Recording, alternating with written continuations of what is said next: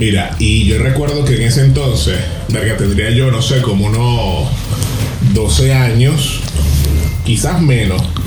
Y siempre me gustó la radio, porque mi papá escuchaba mucha radio. En se- Venezuela. En Venezuela. Venezuela. Y se quedaba dormido escuchando radio. Y yo al lado de mi cama tenía un radiecito. Y escuchaba las emisoras de radio que a mí me gustaban. AM. A- no, a, a FM. De FM, FM. Y bueno, eh, me ponía a jugar de locutor. Ajá. Entonces agarraba los cassettes y empezaba a disloquear. Y bueno, vamos con el tema tal. pum, colocaba pausa, venía la canción y la ponía a grabar una vez. Ya. Entonces hacía esos como que esos cortes de, de- de edición y al final quedaba como un programa grabado. Y desde siempre, desde siempre, siempre me llamó la atención y ha sido algo muy natural en mí. bueno. Y aquí, bueno, en Tenía Santiago, 12 años cuando eso. Menos, menos de 12 años, menos de 12 años. ¿Vivía en Naguanagua o en San Diego? En Naguanagua. Ah. San Diego me adopta a mí cuando cumplo 22 años. 22 para 23 que entro a la universidad. Arturo Michelena. Ahí fue donde nos conocimos. Ahí fue donde nos conocimos. Tú y, yo, no- tú y yo, Gabriel, presentamos la prueba de admisión juntos. Sí, ¿verdad? Eh, ¿Qué año es ese? Más o menos que 2000, 2000 no, 99. 2004 creo que fue. 2004. Sí, 2003. 2003. 2003. Se me olvida tu nombre. Fernando Hernández. Cuatro tipos, cuatro formas distintas de ver la vida. Cuatro caracteres muy distintos se reúnen en una cueva para hacer lo único bien que tienen en común. Hablar, hablar y hablar. Y de todo. Hablar de todo. Gabriel, David, Raúl y Fernando en La Cueva del Ocio.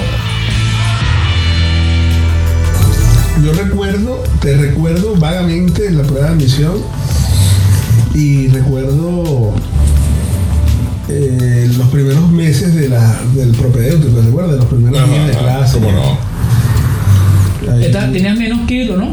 Obviamente, era más delgado No, era- y más blanco. Era más flaco que Chávez en golpe de Estado. Ah, imagínate. Yo recuerdo que una vez Gabriel llegó a la universidad con una, con una vía puesta en la, en la vena. ¿En serio? Sí, estaba enfermo. Tenía un, y, y yo aún así iba a la universidad. Era un, eh, era un estudiante empeorado. A mí me gustaba mucho la universidad porque el, yo, yo la universidad la viví como un liceo, o sea, fueron cinco años igualito en el liceo. Este, yo, yo no entré a la universidad a la edad que normalmente uno entra a la universidad, 20, 19 años. Yo entré mucho más, más viejo. Yo entré a los 27 años a la universidad. Y, y bueno, me, me gradué y fue, fue una época muy bonita. Fue, la recuerdo con mucha satisfacción. Yo recuerdo que, que el grupo, nuestro grupo, el grupo de, de edad ya Sí, era era mucho mayor, adulto. claro. Todos mucho estudiábamos de noche. Eh, correcto, todos trabajábamos y estudiábamos de noche. Correcto. Eran pocos los que tenían 21 años, 22 años. Nos sustentábamos la universidad nosotros mismos. Exactamente, exactamente. Y era porque nosotros somos, eh, somos licenciados en comunicación social, mención periodismo audiovisual. Y yo dije, yo voy a entrar a la universidad cuando realmente yo desee entrar, cuando yo voy a estudiar lo que yo realmente quiero. Porque de adolescente yo le di muchos dolores de cabeza a mis papás. O sea, demasiados dolores de cabeza le di a mi papá. Yo perdí un año, fui el único de los ocho hermanos que perdió un año en bachillerato ¿Por no una materia pendiente. Ah, ya. Y además Eh, eres el menor, ¿no? yo el menor, entonces, cóchale. El menor eh, de 8. Querían que no sé, que yo fuese la estrella de la familia. ¿Cuántos mandados hiciste tú cuando No, chacho. Yo recuerdo cuando llegaba mi papá a la casa, eso era a, a comprar lotería, a comprar pan y a comprar leche. Y a jugar lotería.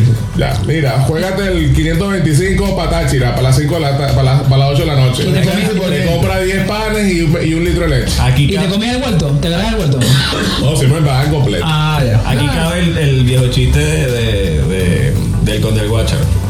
No, ¿qué tal? Que eh, sabes que mi vecina soñó con el 45. ¡Juégate el 45! Bueno, es que yo tengo un cuñado, yo tengo un cuñado que tiene el libro de San Cono.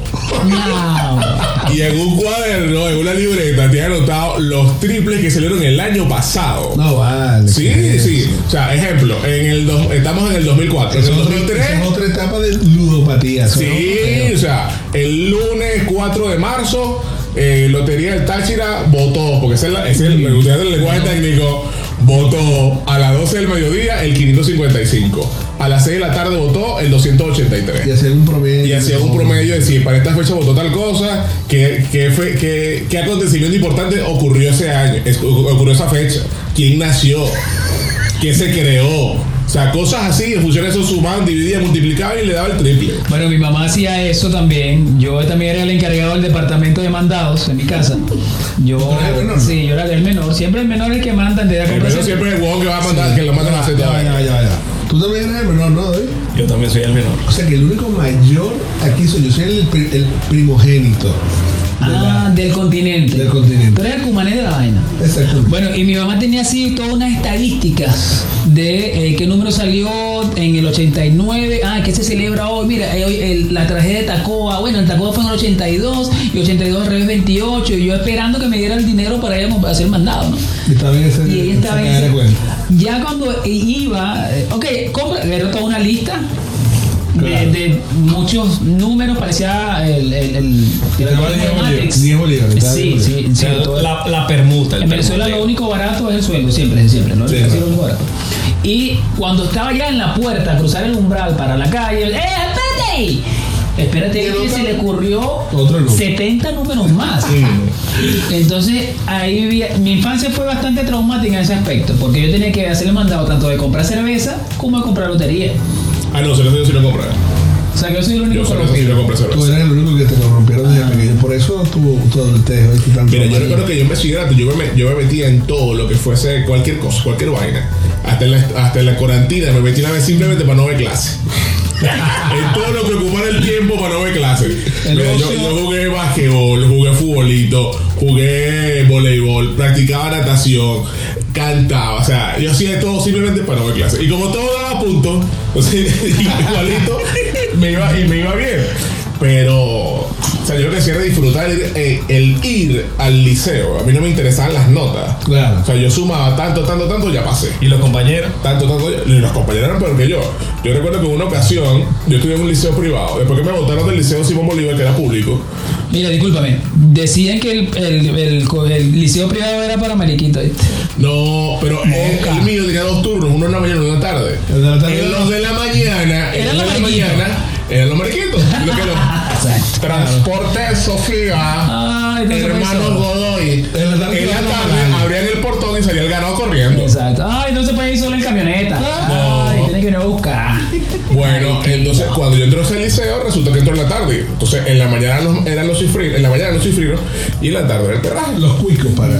Exactamente. Y yo me lo tripé muchísimo. Hicimos cualquier cantidad de cosas. Incendiamos un salón. Agarramos tres bichos esos de basura. Lo llenamos de, de papeles. Simplemente para utilizar un extintor. Vamos a ver cómo funciona esto. Lo llenamos de alcohol. Le prendimos un fósforo. ¡Bum! Se prendió y agarramos el extintor. ¡Ince- ¡Incendio! Liceo privado no te van a votar nunca. Ahí nació Porque la cueva Ah. Ahí nació la cueva del ocio. En una ocasión, después de cantar el himno, bajo ese rayo de sol a la una de la tarde, quedaba la cancha de baloncesto solita y habían tres, o hay tres hasta, creo que todavía, todavía las hay, que era la bandera de Carabobo, la bandera nacional y la bandera de- del liceo. Nosotros agarramos donde estaba la bandera nacional, inflamos un condón y lo subimos al asta. Nos metimos en el salón y yo recuerdo que entra la subdirectora La nación del condón. Mira esa bandera, así la nación del condón. Entró la subdirectora casi desmayándose y decía, "Eh, un profiláctico, un profiláctico, pero ¿cómo pudieron subir un profiláctico? Profiláctico, entonces nosotros viéndonos hacia la cara, pero, y el profesor le decía, pero profesora, dígale a ellos porque no conocen la palabra. Pero es que me da pena decirlo, un condón. ¿Quién subió ese condón a la bandera? Que no sé más. Y nosotros viendo, un condón, ¿quién habrá sido? Se sorprendió con el profesor. pro- Sí, sí, sí. Y eso, bueno, nos robamos un examen. Esa vez, como no hay crimen perfecto, esa vez nos robamos tú pediste los antecedentes penales para llegar aquí, no te salió. No, no, no, no. Yo Estamos hablando del año 1990, 90, ¿qué? 97. 97, O sea, que el 96. único viejo que soy yo. No, no. no. Ah, bueno, Ga- Gabriel, Gabriel. Ajá. Bueno, Cuando, y cuando, cuando Fercho estaba en eso, yo estaba. No, no te digo. pero yo creo que sé que nos robamos el examen. Uno, bueno, una persona, cada uno estaba en un punto estratégico, pendiente que viene aquí, pendiente que vaya. Abren el, el maletín del profesor y arriba estaba una hoja blanca y después venían todas las, todos los exámenes multigrafiados. El bobo que se encargó de sacar el examen quitó la hoja blanca y la botó y agarró la hoja de examen. Ya, listo, ya quita el examen, cierra esa vaina rápido, pa, pa, pa. Se delató por los blancos. Cuando el profesor entró, que abrió el maletín, inmediatamente que no vio la hoja blanca, se quedó viendo hacia abajo. Deme un segundo, muchacho, ya ven, que se me quedó algo en la oficina. Cuando regresa, regresa con el director. Ay, chalala. Ay, chuchu. Dígame de una vez quién fue. ¿Qué? ¿Qué? ¿Qué pasó? No, pero ¿qué, mi profesor, ¿qué pasa? Digan de una vez, digan de una vez, digan de una vez. Pero hasta el final no, pero ¿qué está pasando? ¿Qué está pasando? No me quieran tomar a mí como un idiota. Entonces el tipo voltea el maletín y dice, aquí arriba había una hoja blanca. Y después venían los exámenes. ¿Dónde está la hoja blanca? Y ahí sí nos caímos con los kilos. Oh, Y por lo cual, por, por supuesto, No los expulsan, no los expulsan, pero... porque están pagando. Pero si no, ¿cómo se llama? Son- eran tres laxos, eran tres laxos y en ese segundo laxo no nos colocaron nota. vayan a la ¿A seccional. ninguno o a los que A los, a los varones, O sea, ya, pero todos los varones. todos los varones. Bestia, estos sí eran cruentos. Todos los varones. Lo bueno es que nadie, na- ningún varón eh, delató. Iba uno de la tada, pero bueno. Lo mataron. Después que casi no, él, bueno, después de ahí vino, un- vino, otra, vino un problema con ese chamo.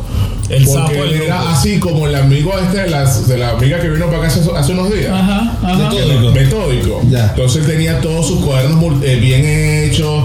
Con Los caribes bien ordenaditos, sí. La eh, hacían más en rojo los matriculados. sí. Entonces nosotros, como éramos tan ociosos, Había que matarlo. agarrábamos, le abríamos el bolso y le vendíamos a los compañeros del liceo de al lado las calculadoras y los libros y con eso comprábamos licor Pero nada, tú vienes bebiendo desde que estabas en el liceo, ¿no? aproximadamente. Estamos hablando de A mí no me mandaban a comprar caña, pero yo me la compraba para mí. Ah, este, Yo, increíble, yo sé, ¿verdad? yo, sé que usted- yo sé que ustedes no han eh, escuchado más que la historia, pero estamos hablando de Fernando Hernández, Claro. un miembro principal de la Cueva del No sé si será la historia o el prontuario. Ojo, ojo, disculpa, se te cayó algo ahí hablando de preservativo que subieron a la. Aquí está. Mira, eh, ojo, ojo. Y este puede ser eh, fácilmente un miembro de la ETA en España. Con eso de prenderle el fuego a la. No, no, pero Guitarra. Sí. miembro de, de, de, de, de la de la Bueno, miembro de. De algo es miembro. Mira, Mie- ¿sabes- miembro, sabes de, lo- sabes miembro lo bueno de, de la, todo? de la casa de papel. También, también. ¿Tú sabes cuál es lo bueno de todo? Que yo le decía a mi mamá, mira mamá, ¿sabes que hicimos tal, tal cosa? Probablemente por ahí vengan. Te van a llamar. Ah, ok. Ya yo, yo le ponía llamada, llamada sobre, sobre aviso. Claro. O sea, yo le echaba el cuento tal cual, mamá, hicimos esto, pasó esto, esto, esto y esto. Mi mamá iba a la reunión, filmaba el, el libro y fuera. No, que tenemos que hablar con usted, yo sé qué fue lo que hizo. Ya me dio medio. Ya me dijo. Ah, le dijo, sí, hizo esto, esto, esto y esto. En serio, sí, firme aquí. Claro, tu mamá al final no se convirtió en cómplice, sino que ya sabía qué clase de plasta de mierda Sí, no, de ese, de ese quién Mi mamá este. tiene una frase que es y lo dirán muchas madres, pero mi mamá lo dice con mucha propiedad. Y es que a mí nadie me va a venir ese cuento mi muchacho. Claro. Yo sé lo que tengo. A mí, como dice mi mamá, nadie me va a enseñar a ese muchacho. Yo hice cuatro, hice cinco en este aspecto, porque yo soy el último. Yo quedé como el último porque mi hermano murió cuando yo tenía aproximadamente el que iba a ser el último. Yo soy producto, obviamente, de un buen sexo. Pero Entonces, soy el último. sí, soy el último de cuatro hermanos. O sea, claro, me quedé último porque, como les estoy comentando, había un quinto, pero falleció a, a las dos horas de haber nacido. Eh, Fernando comenzó hablando de, su profesión, ¿no? Yo voy a comenzar también desde ahí. ¿Cómo conozco yo a Fernando Hernández? Por el, por el tema de la radio, igual que te conozco a ti, Gabriel, y a David Mora. Eh, yo salía con. Y estaba, yo estaba saliendo ya de bachillerato, y estaba saliendo con la hija que actualmente, de, de mi compadre en la actualidad, y él era un hombre de radio. Yo siempre estuve muy, muy vinculado a la radio porque mi mamá era cantante de radio. Cantante. de- Cantante de Cantante de radio. radio. Pero ya va, ¿cómo que cantante de radio? No, o sea, no grabó un disco nunca, ¿no? No, lo que ella me, me cuenta, eso me quedó, o sea, enseguida yo me enganché en esa historia. Que eh, había una emisora allá en, en Venezuela, en el, en el estado de Suárez, que se llamaba Ondas Porteñas, en el estado de Anzuate, que se, se llamaba Ondas Porteñas. Y ahí hacían eh, eh, eventos y se transmitía en vivo. Y ella era una de las cantantes. Estamos hablando que eso es en, cuando ella tenía como unos 12 años. Estuvo ahí alrededor de 3 años. Se me olvidó tu nombre. ¿A quién? ¿A mí? Sí. Raúl Barrios quien les habla. Bueno, ahí yo me sentí enganchado ya y siempre quise eh, incursionar en la radio o cantar o cualquier vaina que tenga que ver con el medio. Que no cantaste. Gracias a Dios. Ojo, ojo pendiente. Bueno, cuando yo conozco a esta persona, eh, estamos en plena adolescencia, y él me dice, coño, ¿a ti no te gustaría trabajar en radio? Porque tú, coño, tú eres muy, muy elocuente, muy loco. Yo, yo siempre he sido feo. En el liceo, eh, en el equipo de baloncesto. No, pero es que no se puede ser bonito, chiquito y tan feo grande. No, pero escúchame, escúchame. Yo eh, cuando te- tenía, estaba en primer año, por poner un ejemplo, eh, todos me llevaban de, de- me llevaban hasta me llevaban como 10 centímetros de altura. Y yo era el más pequeño del salón y, cabello, y con melena. Melín. Y melena, sí. Mele- Melena es pelo largo para los que están escuchando. Eso es correcto. Y siempre me tildaban de, no, este es el enano del salón, el enano del salón. Pero Pero Melena tipo rockero, así. no, no, melena por acá, eh, un poquito más arriba de los hombros. Ya. Eh, porque le encantaba mucho a mi mamá, era un muchacho y bueno, estaba en plena, plena, plena etapa Tu mamá siempre quiso tener una hembra, tú fuiste el último y. No, no, eh, eh, nosotros también tenemos una hembra. Ah, ya. ¿sí? Bueno, mi mamá, no nosotros. Bueno, eh, yo en, es- en ese momento yo tenía que desarrollar otras actitudes porque quería destacar en el, en el género femenino. Tú sabes, uno está en el liceo, quiere... Quiere que te los Claro, claro. Entonces comencé con el tema del baile. Yo bailaba salsa, merengue y ninguno de estos tipos se ocurrían de... Mira, eh, por un teléfono sonando. No. Ah, no, ya. Ya. Bueno, entonces, eh, pasé este cuento corto. En la fiesta invitaban a ir a Raulito. Todas las chicas del, del curso invitaban a Raulito porque coño, Raulito bailaba con todas. Y ahí yo me sentía, ah, mira, soy el enano, el feo, piel de la melena, pero me la estoy comiendo acá. Tú eres el que bailaba con todos los clubes. Claro, con todo. lo- De ahí fue hasta que me gradué. Entonces, lo, eh, conozco a este pana y él me dice, coño, vamos a, vamos a que entre en la radio. Voy al Ministerio de Transporte y Comunicaciones. Nunca quise hacer más nada sino radio. Imagínate, el Ministerio de Transporte y Comunicaciones. 21.275 mi certificado. Y me certifiqué para manipular eh, aparatos de radio. Se llama operador de audio y grabación. Tú eres viejo. Sí, sí, sí. Ese número es, es bien, bien. No, pero es que, que el hecho que se haya ido Sí, el ministerio, a- al claro. ministerio a, Eso fue en a los prepararse 90. para eso. Claro, ¿no? cuando, claro, cuando la profesión era, mira, tú no puedes manipular nada si no tienes esto. Hoy en día, cualquiera. No, Cualquiera, claro, cualquiera la radio, la radio se masificó y todo eso. Ah, pero hiciste algún tipo de curso. Sí, claro, claro. Yo te ponía, o sea, nadie podía manipular Como los locutores, Como los locutores, como los locutores. Cuando entra Chávez, usted, bueno, no es que Chávez lo acabó, no, sino que entra con Atel y ya pasa más profe- a ser más profesional el tema de la locución. Claro. Bueno, eh, de ahí hago carrera en la radio, me conozco una valenciana, no me pregunten cómo conocen a la valenciana, a cómo conozco a la valenciana que actualmente es mi esposa, eso es otro tema. Sí. Y eh, me voy de Puerto La Cruz en el 2006 y es donde llego a Valencia. Y ahí llego a Unión Radio, Puerto La Cruz viene siendo el oriente de el oriente del país. Digamos que estaba en Viña y me fui a Puerto Montt, por decir algo. Exacto. Bueno, y ahí conocí, eh, llegué a Valencia pidiendo chances, con unas buenas referencias, porque también había fundado una, una emisora allá en Puerto La Cruz que se llamaba Onda. y, y si- siguiendo, o sea, siendo todavía el mismo feo de él. Sí, no, de hecho, bueno, ya cuando llegó a la adultez, no, era, era un tipo hermoso. era un tipo ¿Y en muy qué hermoso. el desastre? Bueno, eh, este, mira, este cuerpo esquelético que están viendo no siempre estuvo en 10 kilos. Yo llegué a pesar hasta 20 kilos. Con el jean mojado. Sí, y con los pelos. Solo que me enfermé de hepatitis durante 3 meses y eso y perdí alrededor de unos 15 kilos, más nunca lo recuperé. Oye, también me enfermé de, de hepatitis, pero no pasó eso. No, no imagínate. Bueno, yo soy dichoso en ese aspecto. Qué bueno. Bueno, eh, ahí conozco, conozco a. Viene el crew de Fernando Hernández, César Arriba. eh, hay una anécdota ahí con César Arriba, la primera vez que estaba. César Arriba es un, amigo locutor nuestro. Bueno, para que la gente sepa, es la voz que hace nuestra presentación. Eso es verdad. Presentador Eh, de televisión en Venezuela. y ahora es todo un, un personaje, una personalidad en la, en la televisión de Venezuela. Correcto. Y además que es el único rockero vivo que ha vivido la dinastía de los Tigres de Aragua. Es el, único rockero vivo. el único rockero vivo. Eso lo hablamos después. Ajá.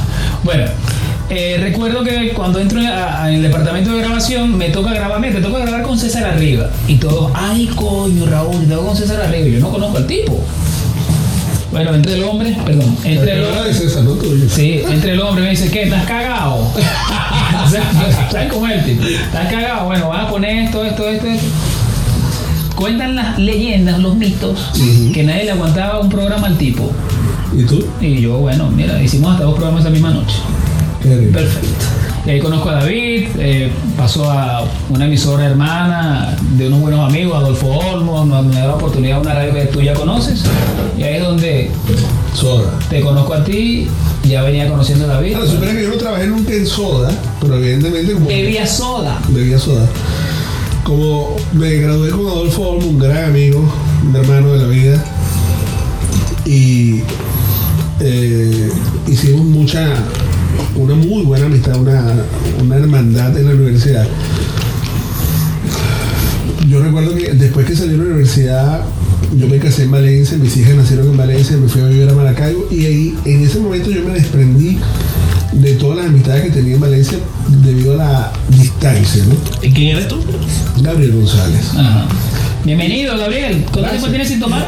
Eh, dos segundos porque me acabo de tomar un trago de- del vino que tengo en la mano. Ok. Este, eh, recuerdo que nos reunimos, Adolfo y yo, pero a nivel de chat. Le dije, mira, regresé a Valencia y necesito que nos pongamos a hacer algo. Y bueno, montamos, Necesito plata. sí, montamos una agencia de publicidad, hicimos muchas cosas allá. Ahí fue donde te conocí a ti en Soda. Recuerdo que una de las cosas que me dijo Adolfo con respecto a ti, a Raúl, es que él me dijo, eh, yo me voy a, yo, a mí siempre me, enseñaron que cuando tienes algo, tienes que tener a las mejores personas en el, En el staff. En el staff. Y si no lo tienes, róbatelo. Y, ah, Yo él, él- él te robó de, de un radio, ¿no? Fue la cosa. Así fue, así fue. Y llegaste a Soda. Y ahí fue donde, donde conocí a, a Fernando, por supuesto, lo conocí en la universidad, hicimos un- una gran amistad. Creo que desde, desde el principio, bueno, ya lo recordaba que hasta la prueba de admisión la presentamos juntos. Y, y Fernando siempre, siempre ha sido un tipo así parco, eh, au- eh, Auténtico. Y sin medias tintas. Pues. Fernando es lo que es y el que lo quiere lo quiere, el que no lo quiere no lo quiere y fuera. Se acabó la película. Como dice el dicho, quiera quien lo quiera, el que no lo quiera, no lo quiera. Y a David Mora, que también lo conocí en la universidad y aunque no estudiaba con nosotros, David Mora era como una especie de... Era la palanca de Arquímedes para mover el mundo. Ya. Nosotros necesitábamos siempre de David Mora en los semestres porque David Mora era el que... No que nos hacía las tareas, pero hacía que las tareas fuesen más fáciles. O al menos a mí no me hacía las tareas, a otros sí. Como por ejemplo. no te voy a decir. Coño, David. y David, David Pero- desde siempre fue el brother, El brother. el hermano. El brother. Y después nos vimos aquí en, en- bueno, por supuesto, tuvimos toda una, una aventura en la carrera de, de comunicación social. Después de mi segundo periplo por Valencia, pues más todavía, trabajamos ya a nivel profesional, hacíamos muchas cosas a nivel de publicidad. Ya, pero, pero pa- párala ahí. Párala ahí. Vas muy adelante. Tú eres, primero, militar. Ah, es verdad. No, primero soy músico. Pero primero eres músico, militar. Eres comunicador social, productor audiovisual y diseñador gráfico. Además de padre de dos. Tienes cinco profesiones en la parte, obviamente, seglar de, la vida. Sí, exacto.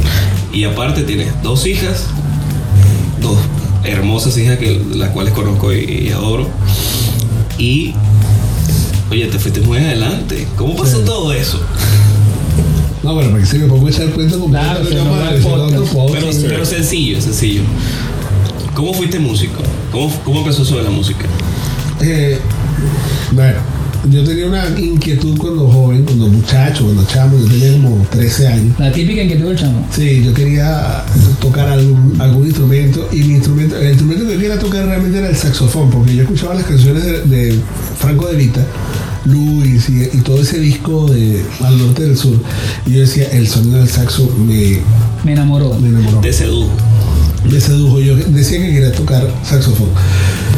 Y entro a estudiar música muy rudimentariamente con un cuatrista de la ciudad de donde yo soy, o del pueblo donde yo soy, que es la Victoria, Estado Aragua, que se llama Freddy Chita, que recientemente murió ese cuatrista. Y él fue el que me enseñó que la negra valía un tiempo, que la blanca valía dos tiempos y que la redonda valía cuatro tiempos.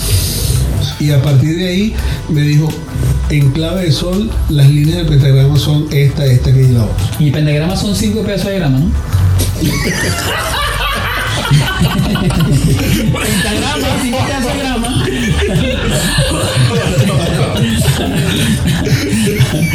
bueno, entre otras cosas, eh, Mira, pero la blanca, la negra y la, la gorda también aplica para la parte sexual. la niña, la pinta y la Santa María. Esta es la redonda. La redonda. La gorra te la inventaste. Bueno, resulta que no- nos fuimos a, a- a- Estando en el liceo, yo le comento a un amigo: Mira, me compré un teclado, que era un teclado en forma de, de guitarra. ¿Te acuerdas? Que uno se lo quitaba con una cuerda, una correa y, y tocaba. Claro, lo que usaban los fantasmas del Caribe. Yo creo, yo creo que todos los venezolanos, cuando vemos ese- todos los venezolanos, cuando vemos ese teclado que, que, que es así, estilo guitarra, nos imaginamos en los fantasmas del Y Caribe. la musiquita en el fondo. Y todo playback. Claro. Bueno, Busquen en Google eh, el fantasma del Caribe y se acordarán de, se acordarán de mí. lo que tiene menos de 25 Ya, años. ¿De dónde, ¿De dónde eran los fantasmas del De Caribe? Venezuela. Sí. Sí, Luis Alba era el productor de esa locura. De una era una locura. Los fantasmas del Caribe. Bueno, lo cierto del caso es que este amigo me dice, tú sabes que vamos a hacer un grupo de gaita, necesitamos músicos. Yo mismo soy. Yo no sabía ni siquiera cómo se hacía la música. Yo no sabía ni que... O sea, yo no sabía que la música se hacía por tono. Imagínate tú.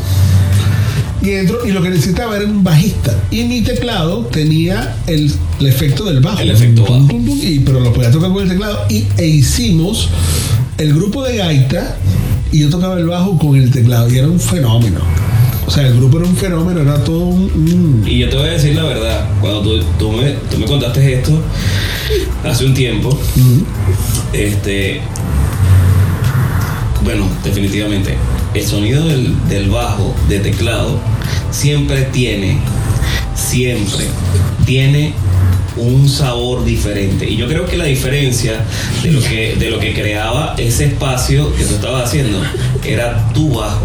Porque ese bajo nunca va a ser igual al bajo de cuerda. Siempre tiene Sí. algunos esquemas incluso Total. de distorsión que son Sí. diferentes. Y tal vez eso era lo que creaba la No, diferencia. y, ojo, estamos hablando de gaita, de música autóctona. Ah, tocaste gaita también. Sí, era Claro, era gaita. Era gaita. La primera vez que yo me monté con una tarima con ese teclado, las manos me hacían como una gelatina. Temblaba del miedo. Y bueno, salió ese grupo, tocamos con otro, después hicimos un grupo más grande, bailable. Ahí yo pasé al bajo de cuerdas, aprendí a tocar bajo de cuerdas, me fui al conservatorio de música. En fin, hice tantas cosas con la música. Una de las, de las actividades artísticas que más me ha gustado hacer es esa. Eh, y bueno, aprendí a tocar música, aprendí a escribir música. Al final terminé siendo el director del grupo donde yo estaba, de de donde arranqué como bajista, que no sabía ni cómo era, cómo eran los tonos. Terminé siendo el director y arreglista de ese, de ese grupo. Se llamaba la banda 7. Claro, ¿cómo no? ¿Cómo recordarla? Tocamos en, en muchas partes. Este, pero bueno, fue, fue muy. Ahora, Fue una época bien, muy bonita. músico, militar, ¿por qué? Bueno, ju- justamente por lo mismo, la inducido, no, inducidos por un amigo que falleció lamentablemente. Él nos dijo que, que estaban buscando músicos militares para la banda marcial de la Fuerza Aérea. Y yo dije, bueno, yo voy para allá. Hacerme profesional militar y bueno, lo hice. Lo hice profesional militar de la banda marcial de la Fuerza Aérea. Pero entendí al poco tiempo que no... Esto no es lo mío. Que esto no es lo mío. Sí. Yo quiero más bochinche, yo quiero No, más. no, no. Saoco. No, yo quiero menos restricciones en mi vida. Mm. Ok, después de las restricciones, Me hice empiezas, periodista. empiezas, No, me hice diseñador no, gráfico. empiezas a ser diseñador gráfico. Sí, me hice diseñador gráfico por necesidad. Más no por obligación. No. También. No, no. Ah, bueno, necesidad. Eh, comencé a trabajar con el tema del diseño gráfico. Utilicé las inspiraciones que tenía en la música y las llevé a la pantalla del diseño. Se mezclaron. Y después empecé a escribir. y cuando empecé a escribir, eh, quien era mi jefa en ese entonces en la, en, en la agencia de publicidad donde yo trabajaba, me dijo, ah, y tú te vas a quedar escribiendo toda tu vida, que además lo haces bien y no vas a nunca a, a, a enseñarte a, y a periodismo. bien. Y yo, uh, De cacheteo. y entendí que debía estudiar. ¿Pero qué te gustaba más, escribir o estar como o el, el tema del periodismo? Porque el No, me gustaba más escribir. Me gustaba más escribir, de hecho todavía me gusta más escribir. Todavía le gusta.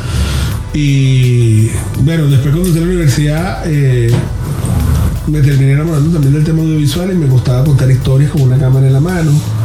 Entonces, que payaso. Claro, te, te diste cuenta que el audiovisual podía completar ese, ese, ese espacio artístico Correcto. de escribir. Mira, yo, eh, tú dices que yo no soy buen cantante. Si montas una orquesta, dame oportunidad. Uno nunca sabe. Yo soy fanático de Héctor Lavoe. no, tú, yo, ya lo hablamos la otra vez en otro podcast. Tú puedes ser Héctor Plan Show, te Exacto. ponemos con lente oscuro y, y lo hacemos. No vas a gastar en droga.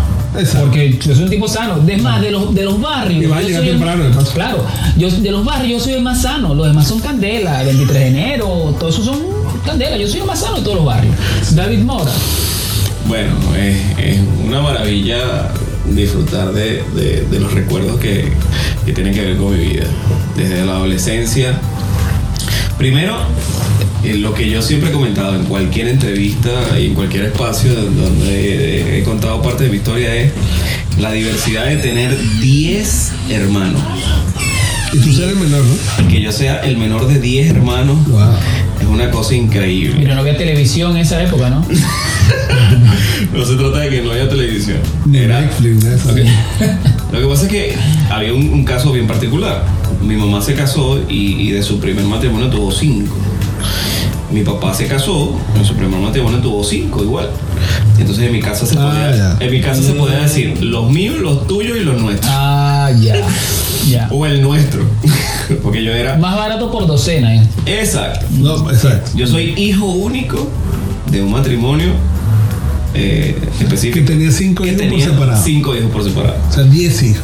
10 hijos y yo era el número 11, el único de ese matrimonio y Dios mío, era, era la diversidad de ver 10 caracteres diferentes. O- y, y es lo más cercano a la locura que puede haber para padres. Claro. Sí, Bueno, lo vemos hoy en día, que con uno, con dos hijos, los padres no pueden, imagínate con diez. Yo tengo dos No, y, hijos que. 10 y 10 que la mitad no son míos. Ah, sí, claro, imagínate. le- eh, Era el reto de poder criar a esos 11 muchachos, uno recién nacido y 10 ya más grandes. Oye, era brutal. Pero había algo en lo que siempre coincidía, eh, digamos, eh, la familia. Era la música. Todos, absolutamente todos, tanto de, por parte de mi mamá como por parte de mi mamá, Le gustaba la música. le gustaba la música. Pero tenían discos Música que de yo todo. heredé. Música de todo tipo. Música de todo tipo. Todo Y, es- género. y de ahí es donde viene mi, mi gusto musical. De ahí es donde viene mi diversidad de gustos musicales. Claro. Porque imagínate, en mi casa había gaveras de discos de cada uno. Claro. O sea, mi mamá tenía discos específicos, o sea que a ella le gustaba mucho, sobre todo música venezolana eh, de diferentes compositores. ¿Pasa lo mismo en tu casa, Gabriel? Sí, ¿Fernando? ¿También? sí. Sí. Bueno, en mi casa también pasa lo mismo. O sea, estamos vinculados por ese tema, la música. Sí. Sí, mi papá eh, eh, también tenía sus discos, pero mis hermanos eran otro problema, otra situación.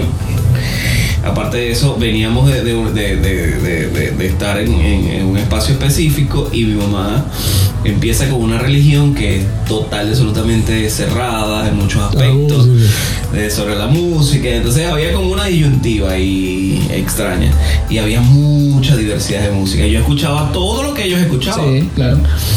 Y el recuerdo más vivido que yo tengo de ese espacio es uh, en Venezuela existía AM. Antena momento. modulada. Exacto, antena modulada y, y- y era lo más popular, obviamente. Mi hermana y yo compartíamos uno de los cuartos, obviamente te podrás imaginar la cantidad de hermanos, hay que compartir cuartos. Sí, tú, tú eras algo así como de, de, de Loud House. de- Full house. no, Full de- House. no, The Loud House es una, un dibujo animado que eh, eh, pasa en Nickelodeon, que son 10 hembras y un varón. Bueno, bueno, en tu caso no era así, ¿no? Claro, en, en mi caso eran seis hembras y cuatro varones. Sí, es muy total. Exacto. Bueno, entonces. eh, Bueno, cinco varones contigo. Cinco ¿no? varones conmigo. Ahí me descubriste. bueno, pasaba que mi hermana y yo compartíamos el, el cuarto y eh, un tío de nosotros de- de Caracas se le ocurre eh, eh, obsequiarnos un, un- un reproductor de la época, así que tenían dos cassettes y dos cornetas hacia los lados. ¿no? Y el de nosotros, Casanova de ese mismo. Y nosotros escuchábamos a M. Pero cada cierto tiempo, en ese espacio, a la semana, por lo menos uno o dos días, nosotros llegábamos y buscábamos en la, en la banda FM, porque ese radio ya traía la banda FM. Claro, claro. Era un radio importado, obviamente en otros países, como en Ya Estados había Unidos frecuencia modulada acá, ¿no? ya había frecuencia modulada, eh, estéreo, y entonces nosotros nos poníamos en la frecuencia modulada estéreo a buscar eh, eh, Supuestas emisoras, posi- posibles emisoras. posibles emisoras. Y, y a veces se escuchaban, era cosas internacionales. Ajá. Y entonces tú como que buscando, la- buscando con cuidadito hasta que... Eso se llama. Ajá. Y, y, y de repente... yo, yo nunca viví eso. Sí, sí, sí. De hecho, hasta, la- hasta las señales de televisión se podían Sí. volar por ahí. Claro. Entonces, un día estábamos en eso, después de haberlo hecho durante, no sé, un año entero, y de repente se enciende el, el- el- el- El indicador de el FM. indicador de FM Rojo. estéreo rojo Oh my God. Aquí hay vida. y decía Latina, la primera FM.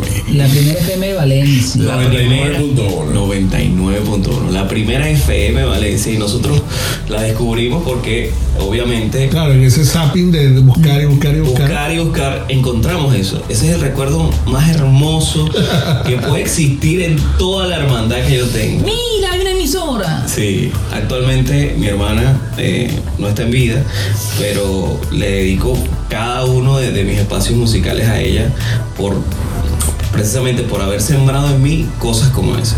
Después de eso nació un montón de cosas positivas eh, en la música. Escuchábamos, ella y yo escuchábamos obviamente la FM juntos. De ahí en adelante empezó otro gusto por la música.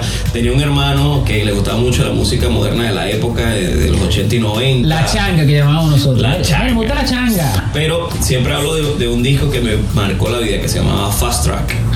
Traía una canción que se llamaba Fascinaire, que era la canción con la que Eddie Murphy hacía una película.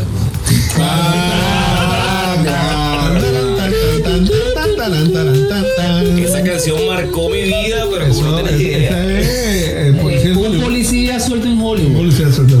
Un detective. Un detective. Un detective suelto en Hollywood. Bueno, esa canción marcó mi vida porque mi hermano tenía el disco y cada vez que lo colocaba, eso era como que me activaba el cuerpo, una cosa, una y una brincadera, y una cosa. Y él lo ponía porque le gustaba que, que yo me, me volviera loco encima de la cama y saltar encima de la cama. porque Ya.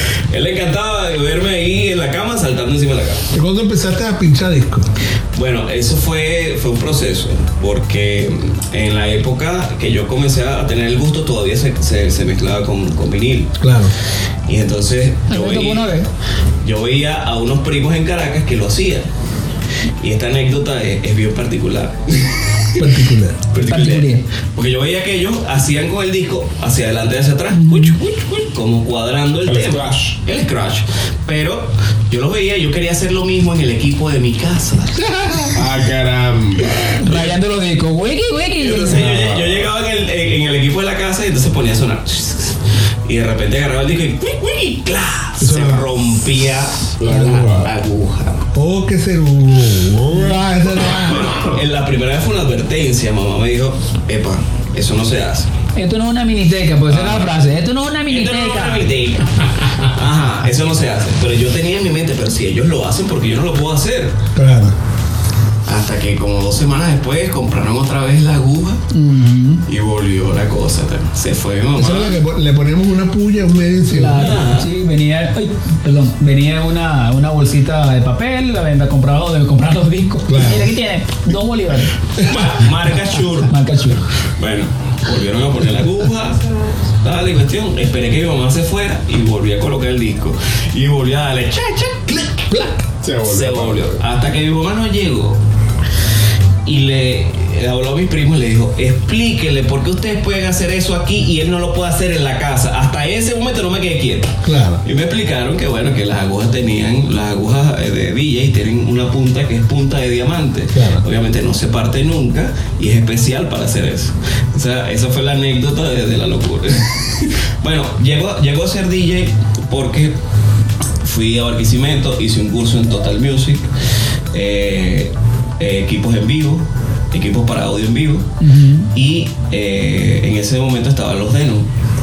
Luego regreso a Valencia y empiezo a tocar en, en- en algunos sitios como Su. eh, Sitio nocturno. Sitio nocturno. Discoteca que. Pero todavía era menor de edad, así que era, era un gran reto. Tenía que escaparme de la casa, hacer, hacer cosas que, que- que- que, bueno, son de adolescencia, pues. Pero allí comencé a colocar música y, y fue algo que hasta hoy en día se vuelve una espectacularidad en mi mente. Eh, después, después, cuando tengamos un tiempo y, y ocio, cosa que nos sobra a nosotros, vamos a contar cómo fue nuestra primera vez. Por ahora, Fuera.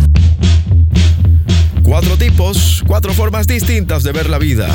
Cuatro caracteres muy distintos se reúnen en una cueva para hacer lo único bien que tienen en común. Hablar, hablar y hablar. Y de todo. Hablar de todo. Gabriel, David, Raúl y Fernando en La Cueva del Ocio.